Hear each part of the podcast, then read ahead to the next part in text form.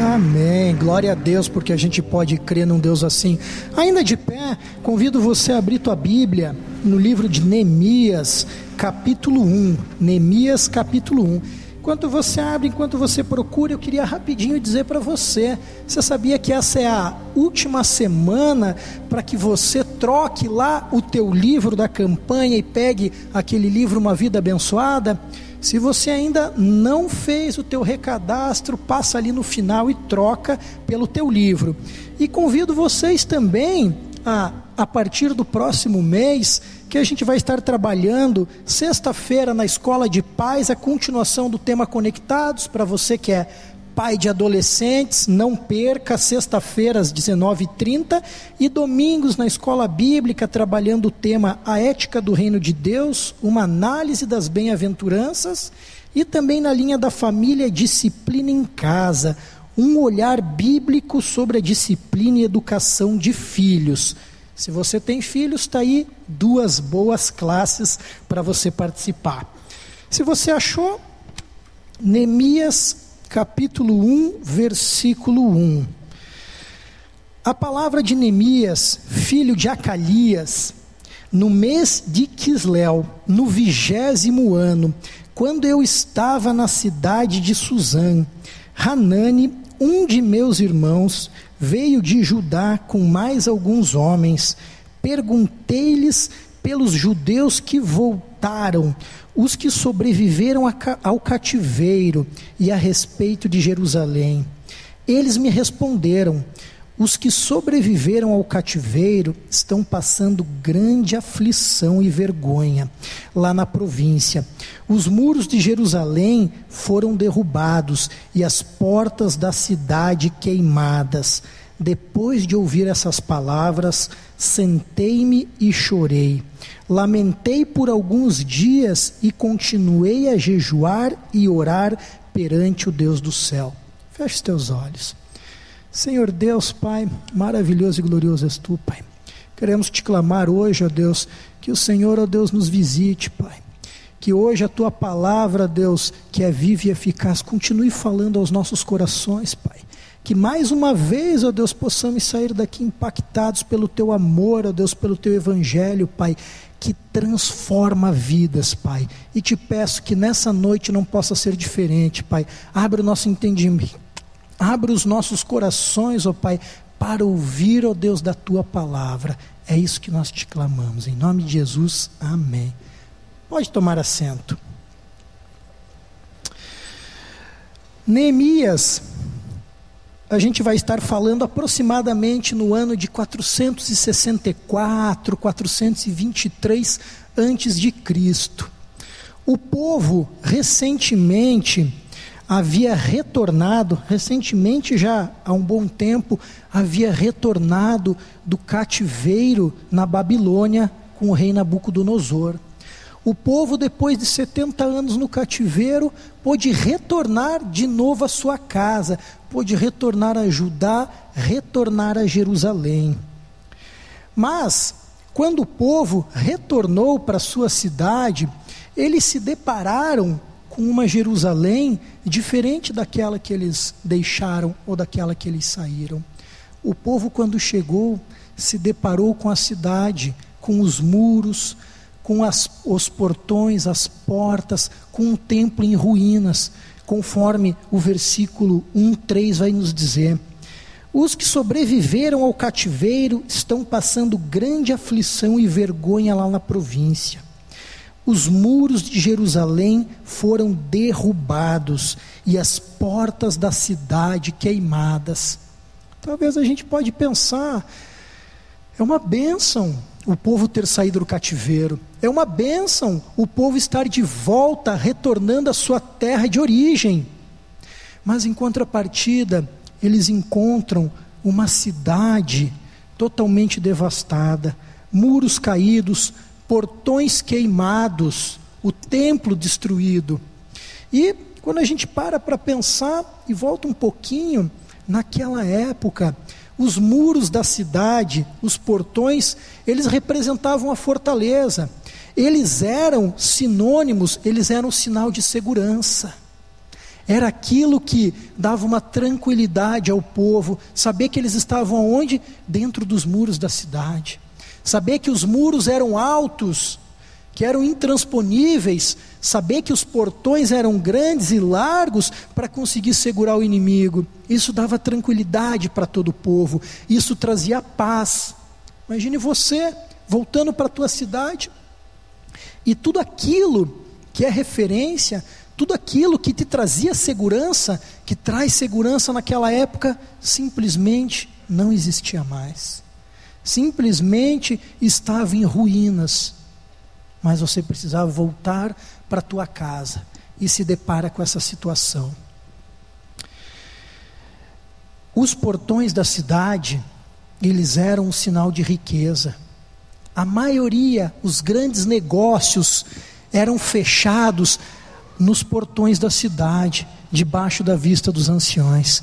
Então, mais do que tudo, ele também representava a força econômica daquele lugar e tudo tinha sido ruído, tudo estava acabado. Eu não sei você, mas é, eu me lembro algum tempo atrás, enquanto eu ainda morava com os meus pais, e naquela época eu lembro que meu pai e minha mãe eles compraram um terreno para construir uma casa. Terreno bonito, terreno grande. Eu lembro que eu era pequeno. Então, primeiramente, eles construíram no fundo do terreno uma casinha pequena, uma edícula, como se chama, um sobradinho, uma casinha para a gente morar, enquanto a casa maior estava sendo construída na frente. Então nós nos mudamos para lá. Eu lembro que eu, meu irmão minha irmã, pequenos, a gente adorava brincar ali no meio da construção, e subia e corria para cá, e passava e vinha. Era uma festa, monte de areia, pilha de tijolo. Não sei se você já teve essa oportunidade, mas é uma benção para quem é pequeno.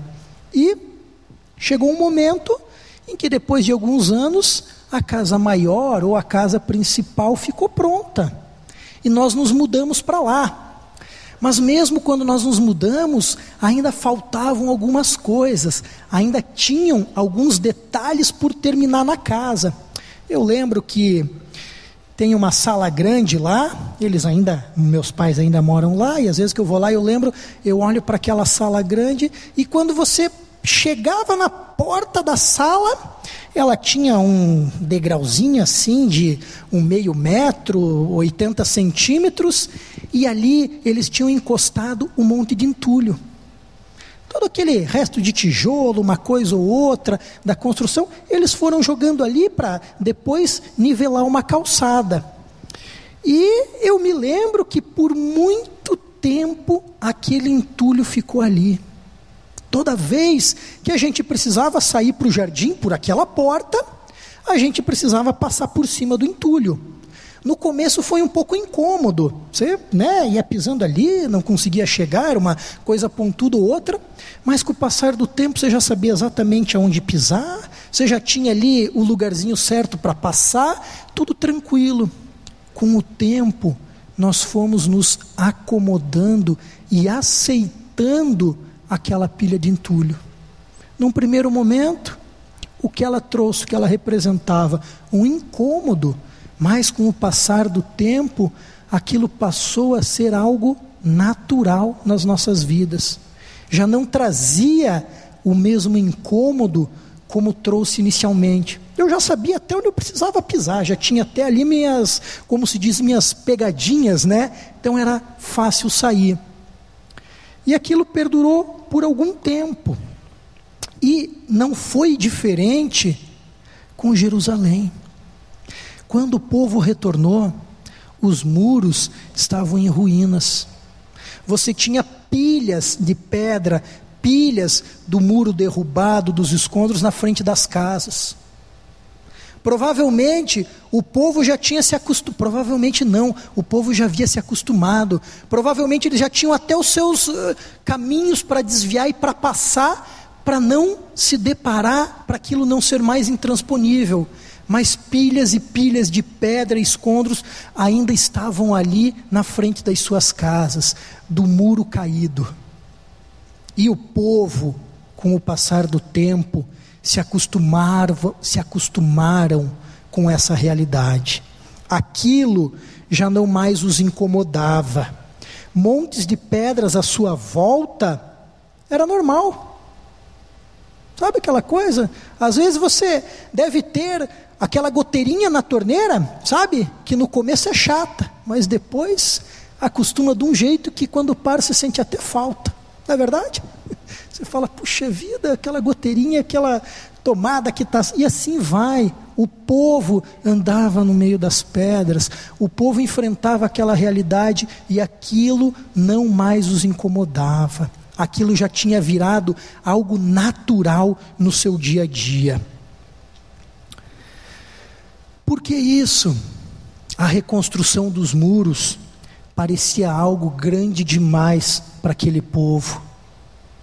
Um povo que tinha retornado do cativeiro, um povo que por muitos anos foi oprimido, um povo que não tinha recursos e não tinha mão de obra.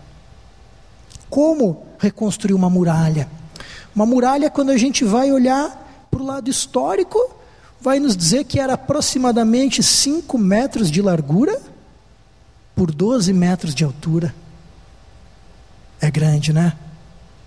Pare para pensar como o povo encarou retornar para casa.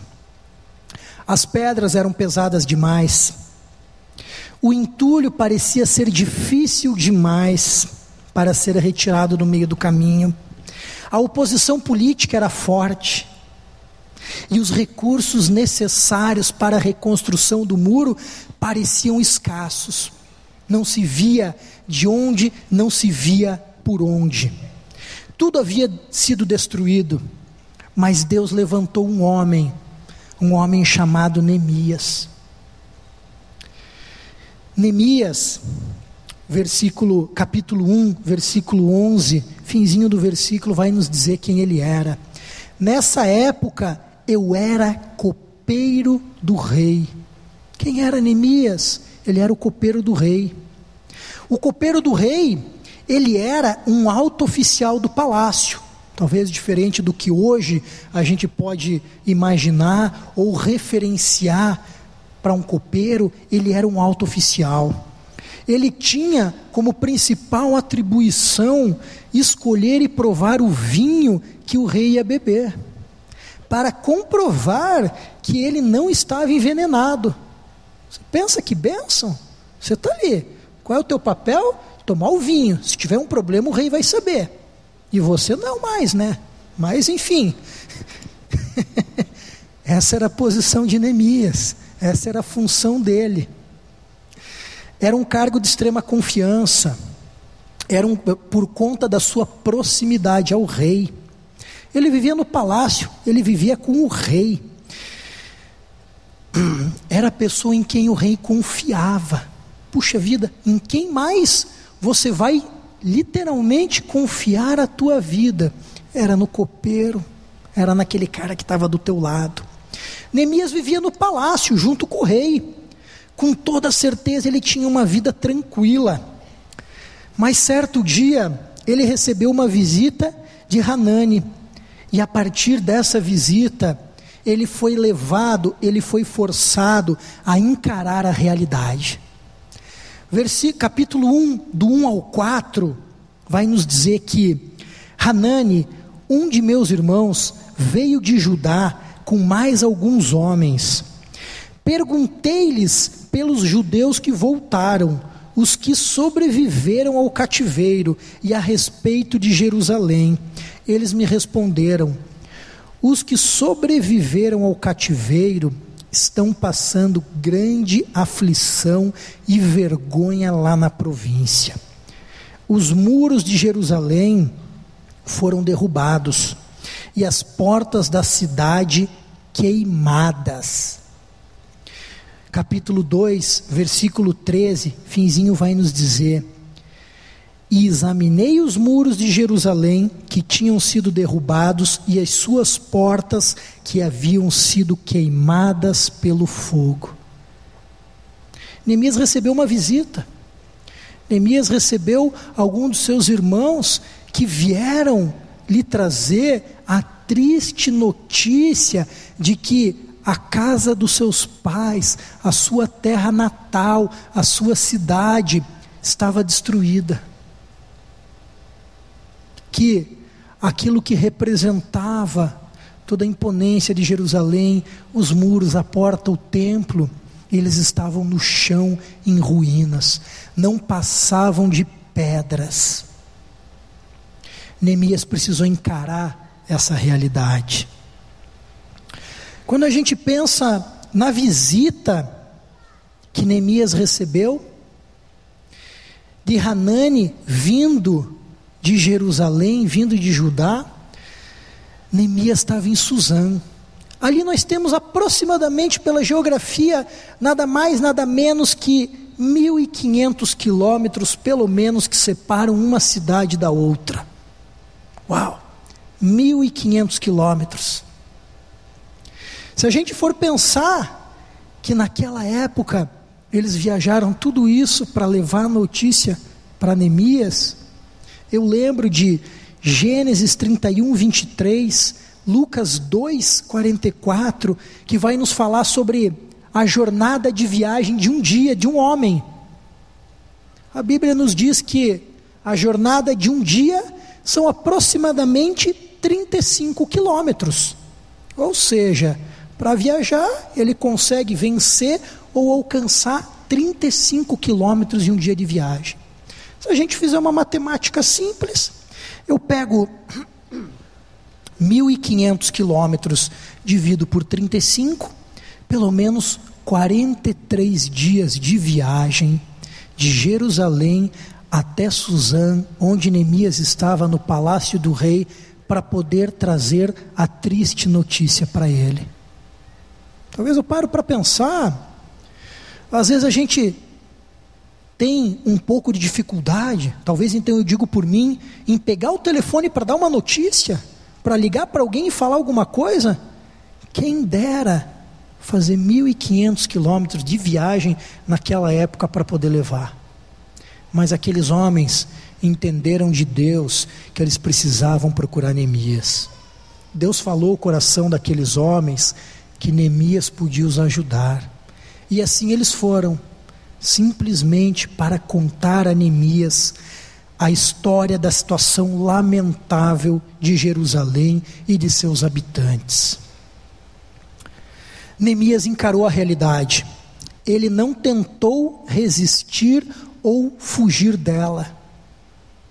Ele encarou, ele sabia ali o que estava acontecendo. Tanto que a palavra vai nos dizer: depois de ouvir essas palavras, sentei-me e chorei.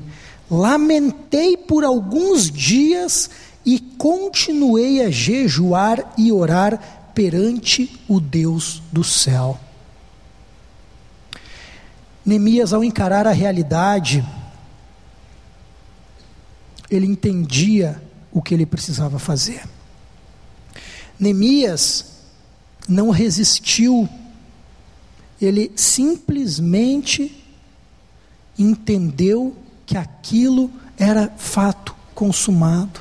Não tinha o que ele fazer, não tinha mais o que ele podia fazer para trás, não tinha mais o que lamentar, mas ele precisava encarar dali para frente o que podia acontecer, o que podia ser feito. Muitas vezes a resistência, a negação, o fato de não querermos aceitar uma notícia é um mecanismo que a nossa mente, o nosso corpo traz de oposição à realidade. Não, eu não quero aceitar que os muros estão no chão. Não, eu não quero aceitar que ele foi embora. Não, eu não quero aceitar que tal coisa aconteceu na minha vida. Mas aconteceu, é fato, está aí. Por mais que tenhamos um sentimento de resistência, um sentimento de negação, não temos o que fazer. E é muito interessante as reações adversas que nós temos ao encarar a realidade. Hum, a minha reação, ela vira irritação se eu encaro o problema como desnecessário. Puxa vida, estava vindo para a igreja, furou o pneu do meu carro. Puxa, estou nervoso, não precisava acontecer isso. A minha reação vira ira, se encara o problema como injustiça. Eu não merecia isso. Isso não podia ter acontecido comigo, isso não podia ter acontecido com ele ou com aquele. Puxa vida, que injustiça! Então acabamos nos irando por conta de tamanha injustiça. A minha reação vira culpa se eu encaro o problema como merecido. Não, sou o culpado por isso. Não tenho o que fazer. A culpa dos muros caírem é minha. Eu não estava lá na cidade, porque se eu tivesse, é, isso não teria acontecido. Mas a minha reação vira um exercício de fé se eu encaro o problema como uma oportunidade de confiar em Deus para começar tudo de novo. Encarando a realidade, você pode ter uma oportunidade de confiar em Deus para começar tudo de novo. E era aquilo que estava se apresentando a Neemias. Os muros estavam no chão, havia uma oportunidade, havia uma possibilidade daqueles muros serem reconstruídos. Deus precisava de alguém para sua obra, Deus estava chamando e levantando pessoas. E Neemias entendeu aquela realidade, encarou e se colocou na posição. Hoje, quando você olha para a tua realidade, como você olha para ela? Você olha para ela como a pessoa que foi injustiçada? Puxa vida, pastor, eu estava lá na igreja que eu ia, eu, eu servia no ministério A, B ou C, e aconteceu isso, eu fui totalmente injustiçado e hoje eu não quero mais servir. Não, pastor, eu sempre fiz tudo correto, tudo, tudo, tudo, e sempre me perseguiram. Sempre, sempre, sempre. Todo lugar que eu vou, há perseguição e injustiça comigo. Tudo se torna irritação Poxa vida, por que, isso acontece comigo? Por que isso está acontecendo na minha vida? Como você tem encarado os teus problemas? Você consegue hoje olhar para a realidade, encarar e, assim como Neemias, dar o próximo passo? O segundo passo de Neemias foi bem simples o que ele fez? Ele sabia a hora de orar e a hora de jejuar. Final do versículo 4, capítulo 1, versículo 4, vai deixar isso bem claro. Lamentei por alguns dias, a dor estava lá, a dor não saiu. E continuei a jejuar e orar perante o Deus do céu. Neemias não passou uma vida de lamento. Puxa, que triste, que pena, meus irmãos lá estão com o muro caído, tá tudo complicado, estão passando necessidade e tudo mais. Ele encarou a realidade. E ele soube a hora de dar o próximo passo, que foi a hora de orar. Neemias recebe a notícia da triste situação de Jerusalém. E a primeira coisa que ele faz, ele ora. A gente pode ver dos versículos 5 ao 11, a primeira oração de Neemias. Neemias colocando aquela situação que ele ficou sabendo diante do Deus Altíssimo, pedindo que Deus o, o orientasse, que Deus mostrasse para ele qual era o próximo passo. Muitas vezes, como a gente encara em frente a uma dificuldade a oração? Você tem por costume colocar isso diante de Deus? Ou é mais fácil lamentarmos? Ou é mais fácil murmurarmos? Ou é mais fácil simplesmente, não, é assim mesmo, vamos nos conformar, vamos nos amoldar? Não foi essa a reação de Neemias. Primeira coisa ao receber a notícia, ele foi para o seu quarto, ele se colocou na presença de Deus e ali ele abriu o seu coração. Ele buscou em Deus conforto e direcionamento. Reconheceu, quando você lê do 5 ao 11, ele reconhece a sua impotência diante da situação. Poxa vida, se um povo de volta na sua cidade, em vários anos retornando do cativeiro, não haviam conseguido reconstruir os muros, o que Neemias, a 1.500 quilômetros de distância, a pelo menos 43 dias de viagem, poderia fazer. A distância, o sentimento de impotência não foram suficientes para barrar aquele homem. Não foram motivos plausíveis na vida dele para ele simplesmente se conformar e falar: puxa vida, gente, então tá aqui, ó, leve um pouquinho de dinheiro lá para ver se ajuda com alguma coisa. Não. Ele entendeu, ele sabia que era hora de orar e jejuar. Ele reconheceu e colocou diante do Senhor. Ele ora e pede por sucesso. A primeira oração dele, do versículo 5 ao 11, é uma oração em que ele pede por sucesso. Versículo 11 vai nos dizer o seguinte: Faze com que teu servo seja bem-sucedido hoje, concedendo-lhe a benevolência deste homem. Faze com que teu servo seja bem-sucedido. Total dependência e submissão a Deus total. Não vejo outra referência. Neemias, sem dúvida alguma, quando a gente vai olhar para toda a história do livro, fica claro que ele era um homem de oração. Nos 13 capítulos do livro, podemos encontrar 11 orações de Neemias a Deus, bem claras e bem diretas. A primeira delas é uma oração pedindo sucesso, pedindo que Deus o abençoasse, que Deus direcionasse. Foi bem claro e direto, que vai no capítulo 1, versículos 5 a 11. Segunda oração que eu destaco aqui de Neemias está no capítulo 2, versículo 4. Neemias pedindo orientação. Terceira oração que eu quero destacar com vocês das 11 está no capítulo 9, vers, é, capítulo 4, versículo 9, pedindo proteção. No capítulo 6, versículo 9, Neemias pede forças para continuar. No capítulo 8, versículo 6, Neemias louva a Deus. E no capítulo 13, 22, Neemias pede que Deus lembre de suas ações e perdoe suas iniquidades. Essas são só algumas das orações que Neemias fez.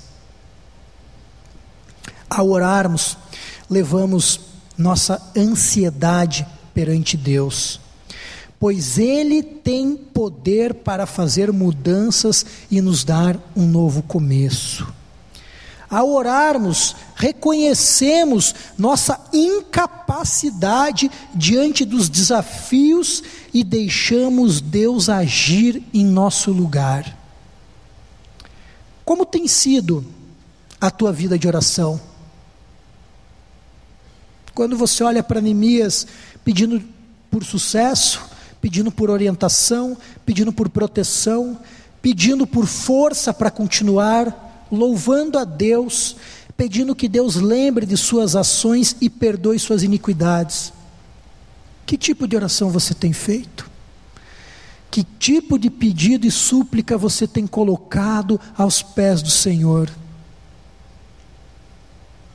Você tem lembrado só de você? Você tem lembrado da tua casa? Você tem lembrado do teu país? Você tem agradecido a Deus por tudo quanto Ele tem feito na tua vida? E por tudo mais quanto Ele vai fazer? Você tem pedido por orientação para o próximo passo? Como tem sido o teu tempo? É, Deus tem falado muito ao meu coração, tem falado muito com a minha esposa na nossa casa, e já desde o começo do ano, final do outro ano, acredito que alguns já me viram falar isso, porque tem sido uma luta nas nossas vidas, mas Deus tem nos desafiado a poder simplesmente dizer qual é o meu horário de orar. Como assim? Sim. Que horas que você ora? Ah, Carlos, eu oro de noite, eu oro de manhã, eu oro em vários momentos do dia. Que bênção, que bênção.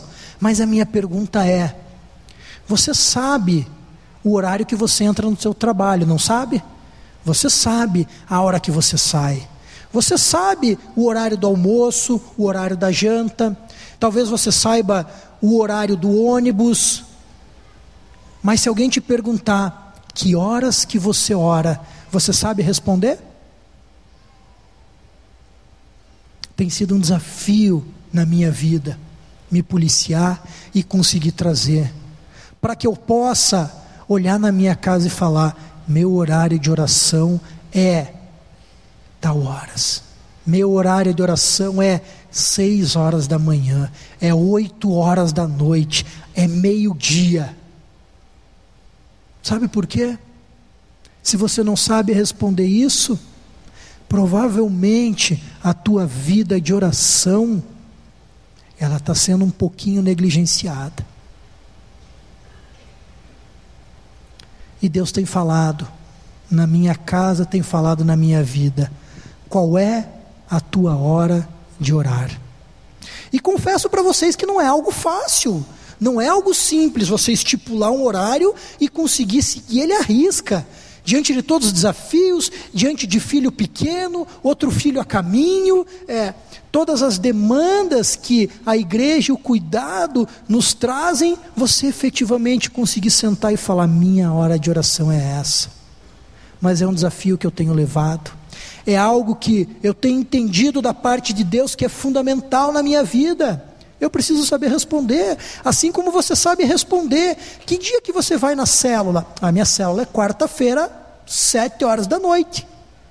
Se alguém chega e pergunta que dia que é a tua célula, então tem dias que eu vou numa célula de manhã, tem um dia que eu vou numa noitinha, aí às vezes eu não vou, às vezes eu vou. O que, que você vai pensar dessa pessoa? Esse cara não tem célula nenhuma. Não é verdade? Não tem. Precisamos saber responder. Neemias foi desafiado por Deus a dar o próximo passo. Ele sabia a hora de orar e jejuar. Quais têm sido as tuas orações? Como a gente falou. Quais têm sido? Fica claro que Neemias era um homem de oração. Fica mais evidente ainda que era também um homem de ação. Ele não ficava simplesmente na oração. Eu gosto muito de orar para olhar para a palavra oração e para mim fica muito nítido dentro dela a palavra ação. É claro, não me deixa dúvida. É algo que eu olho e falo, não tem como eu buscar a vontade de Deus se eu não vou realizar. Qual é o propósito de eu pedir Deus? Usa-me a mim. Qual é o próximo passo que o Senhor tem para a minha vida se eu não quero dar? Se eu não quero ir?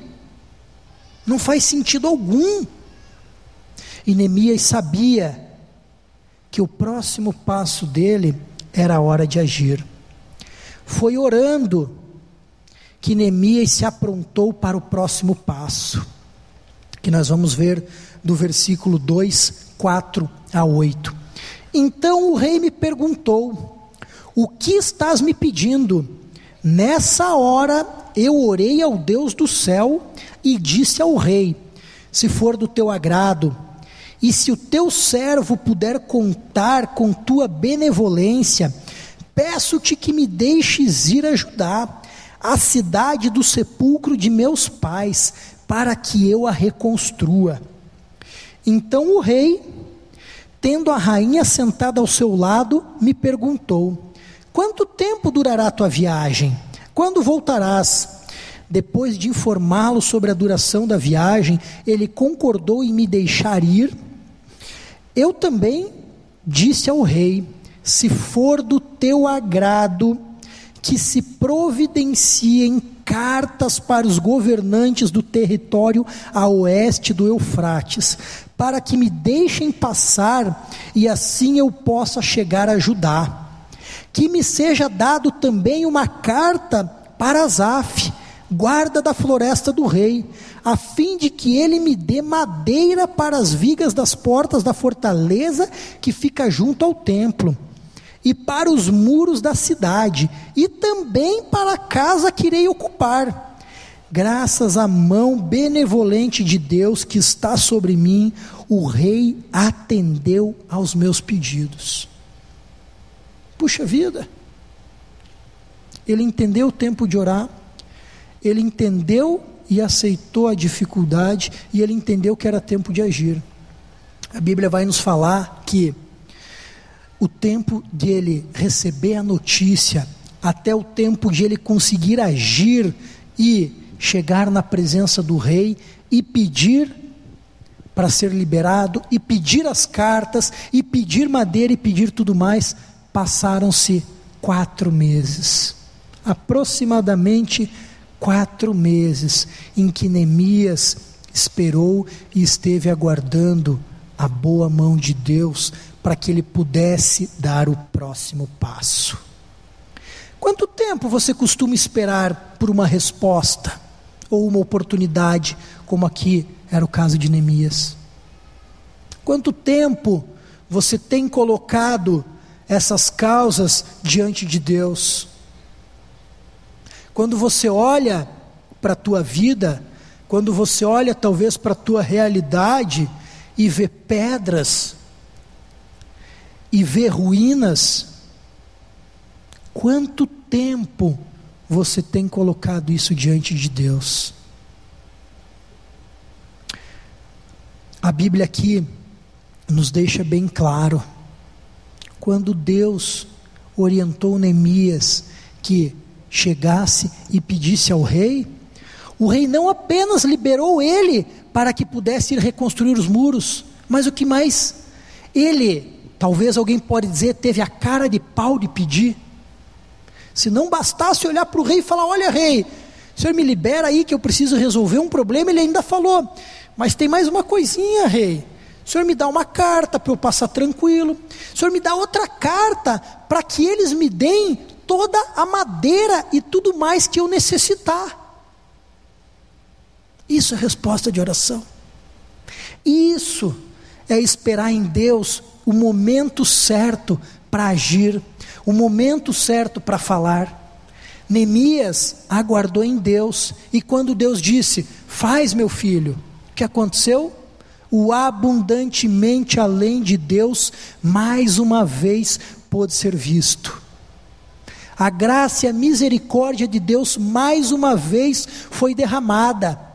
Ele não apenas conseguiu a permissão que ele queria, mas ele construiu tudo mais, ele conseguiu tudo mais quanto ele precisava para a reconstrução dos muros, dos portões e do templo.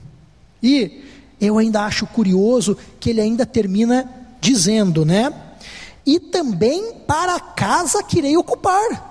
Se já não bastasse tudo, ele falou: oh, mas ainda mais um negocinho aqui, ó. Eu ainda preciso de mais uma madeira para fazer uma casa onde eu vou morar. Isso não é graça de Deus? Isso não é o abundantemente além nas nossas vidas? Isso não é olhar para uma realidade de ruínas olhar para uma realidade de muros caídos, de fortalezas derrubadas, do templo do Senhor destruído e ver a sua boa mão falando: Meu filho, eu quero restaurar. Meu filho, eu quero pegar cada uma dessas pedras que hoje você olha e não vê como, que você sozinho não consegue levantar. Eu quero fazer junto com você. Eu quero mudar a tua realidade. Eu quero transformar a tua vida e reconstruir aquilo que hoje está em ruínas. O que você tem colocado diante de Deus? O que foi destruído na tua vida? O que hoje você olha e não passa de um monte de entulho? Sonhos, família, relacionamentos, trabalho, projetos, ministério. O que Deus já te falou, o que Deus já colocou na tua mão para fazer e hoje, por algum motivo, seja culpa sua ou seja culpa de quem for, está em ruínas na tua vida. Talvez hoje, quando você olha para frente, você estava como um povo, a tua visão fica barrada num monte de entulho.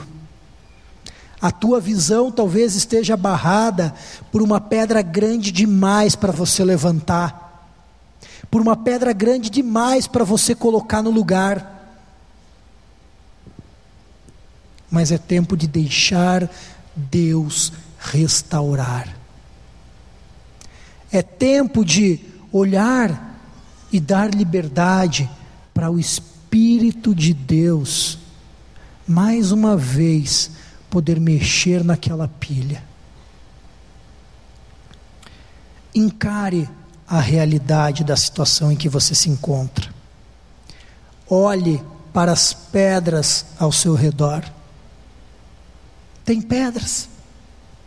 Você consegue identificar? Você sabe de onde elas ruíram? Você sabe de onde elas desmoronaram? Você sabe talvez de que parte do relacionamento, da família em que aquela pedra caiu? Talvez, com o passar dos anos, você nem sabe como se formou aquele monte de entulho na tua frente mas ele está lá. Ele está lá. E você tem duas opções: fazer como o povo, se conformar com aquela realidade, aceitar como se não houvesse outra alternativa, ou remover, ou deixar que Cristo, mais uma vez, faça boa obra na tua vida e ajude você a remover essa pilha. As pedras são pesadas demais. Muitas vezes você olha e fala: Eu não consigo, não tem como. Olha o tamanho dessa pedra. Essa aqui não é uma pedra só minha, essa aqui é uma pedra que envolve meu pai. Essa aqui é uma pedra que envolve família, que envolve relacionamento. Eu não consigo mexer ela sozinha. Mas Deus está te falando. Para que mais uma vez você confie nele e deixe que ele te ajude a empurrar, a tirar essa pedra do caminho e colocar ela de volta no lugar. Nessa noite, eu queria que você pudesse fechar os teus olhos por um momento, por um instante, que você pudesse agora colocar diante de Deus, dando nome a essas pedras, dando nome a esses montes de entulho. Fecha os teus olhos, fala para Deus: Deus, essa aqui é a pilha da minha família, Deus. Eu preciso reconstruir. Deus, essa aqui é a pilha do meu trabalho, Deus. Eu preciso reconstruir. Deus, essa aqui é a pilha do ministério que o Senhor me chamou, que o Senhor confiou a mim, Deus, e eu preciso reconstruir. Mas Deus, eu não tenho força, eu não consigo sozinho, Deus. Eu preciso da tua graça, eu preciso da tua boa mão, eu preciso da tua ajuda para mais uma vez erguer essa muralha, para mais uma vez o teu nome poder ser engrandecido, para que eu olhe a minha volta, para que eu olhe a minha realidade e não veja pedras, mas veja pessoas, mas veja relacionamentos, mas veja o teu amor sobre a minha vida. Peça que hoje Deus reconstrua esses muros. Talvez hoje é noite de reconciliação. Talvez hoje é noite de você pedir que Deus reconstrua o templo na tua vida. Que Deus te lembre, faça você voltar ao primeiro amor. Você consegue se lembrar aquele sentimento que arde no teu coração? Peça para Deus, Deus, me ajuda a reconstruir o templo do Senhor, Deus. Me ajuda, Deus, a reconstruir os muros, Pai. Eu preciso de Ti. Senhor Deus, Pai, glorioso e maravilhoso és Tu, ó Deus. Queremos te louvar e te engrandecer, ó Deus, porque o Senhor realmente se importa, Deus, com cada um de nós, ó Deus. O Senhor, ó Deus, leva os teus servos de um lado ao outro, Pai, para simplesmente fazer a tua boa obra, Pai para simplesmente realizar os teus planos, Pai. Muitas vezes, Deus, nos encontramos como povo em Jerusalém, ó Deus. Temos o problema à nossa frente, mas não sabemos por onde começar. Não sabemos, ó Deus, que qual a primeira pedra tirar, ó Deus. Não temos ânimo, não temos força. Mas Deus, levanta Neemias nas nossas vidas, Pai, que nos ajudem a reconstruir, Pai que nos motive, que nos inspirem, Pai, cada dia mais, ó Deus, para realizar a tua boa obra, Pai. Que possamos olhar, ó Deus, para as nossas vidas, Pai, para aquelas pedras e saber: o Senhor me ajudou a colocar essa pedra de volta no lugar. Mais uma vez, o muro do relacionamento está reconstruído, Pai. É isso que nós te clamamos hoje, Pai. É isso que nós te pedimos, ó Deus. Faz a boa obra aos nossos corações, Pai. Reconstrói templos, Pai. Reconstrói relacionamentos, Pai. Reconstrói famílias hoje aqui, ó Deus. Que elas possam estar do mesmo lado da muralha, Pai. Que famílias, ó Deus, não sejam separadas por pedras, não sejam separadas, ó Deus, por pilhas de entulho, mas que o teu amor, ó Deus, nos una a cada dia mais. É isso que nós clamamos hoje, ó Deus, pelo teu amor em nossas vidas. Em nome de Jesus. Amém.